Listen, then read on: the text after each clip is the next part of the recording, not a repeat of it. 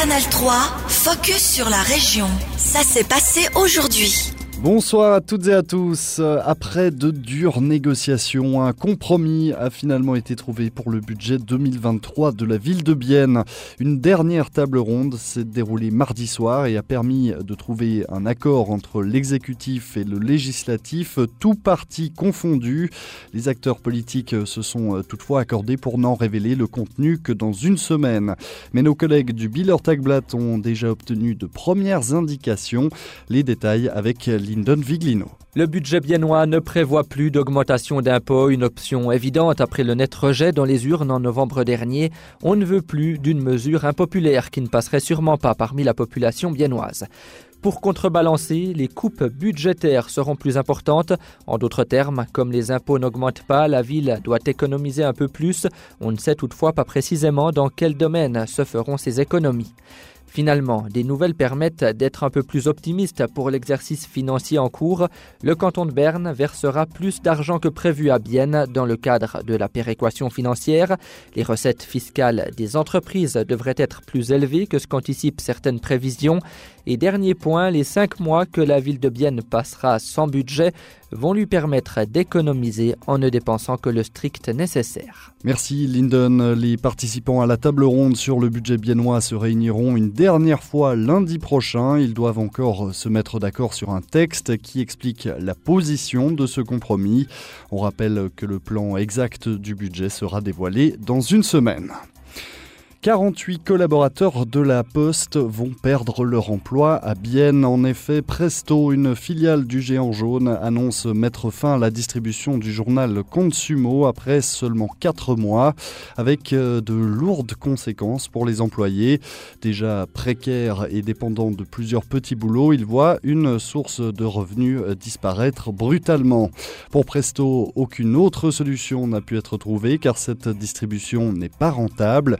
Mais les syndicats ne sont pas de cet avis. On écoute Mathias Losli, porte-parole de Syndicom. Syndicom exige que Presto offre à chaque employé concerné un emploi. Presto a en permanence de nombreux postes euh, ouverts. Et comme Presto est une filiale du groupe euh, La Poste Suisse, Syndicom considère aussi que le groupe est euh, responsable pour ces personnes. Moi, je me demande, au lieu de licencier les 48 personnes, est-ce que Presto a vraiment tout essayé pour éviter cela? Par exemple, en augmentant les prix de leurs services. Peut-être que les clients sont prêts à payer un prix un peu plus élevé. Et Presto n'aurait pas licencié ces personnes. La procédure de consultation est maintenant en cours entre Presto et les partenaires sociaux, mais toute la branche de la distribution de journaux est menacée. Et selon Syndicom, seules des solutions à grande échelle, comme une aide financière aux médias, pourraient résoudre le problème durablement. Cet après-midi, des habitants de Macolin ont remis une pétition à l'Office fédéral du sport, une pétition qui a réuni 670 signatures et qui s'oppose à la construction d'un futur complexe de l'OFSPO. Problème, le bâtiment est jugé trop massif, trop gigantesque et donc inadapté pour le village. Ainsi, Béatrice Vogt, à l'origine de la pétition, espère pouvoir changer les choses. On est content de pouvoir avoir donné les signatures. Il y a beaucoup de personnes qui se sont engagées, qui étaient choquées d'ailleurs aussi de ce qu'on voulait construire ici. Nous, on aimerait euh, qu'on ait euh, une, une, collaboration, euh, une bonne collaboration avec l'OFSPO, et puis que les critiques et les problèmes que nous voyons comme habitants euh, sont pris au sérieux. La pétition a été remise dans les mains de la vice-directrice de l'OFSPO, Sandra Félix. Elle réagit à cette contestation. On l'écoute. Je comprends qu'il y a des gens qui sont contre un projet parce que ce sont des changements et qu'il y a des gens qui sont contre, c'est normal. Ça fait partie d'un processus de construction.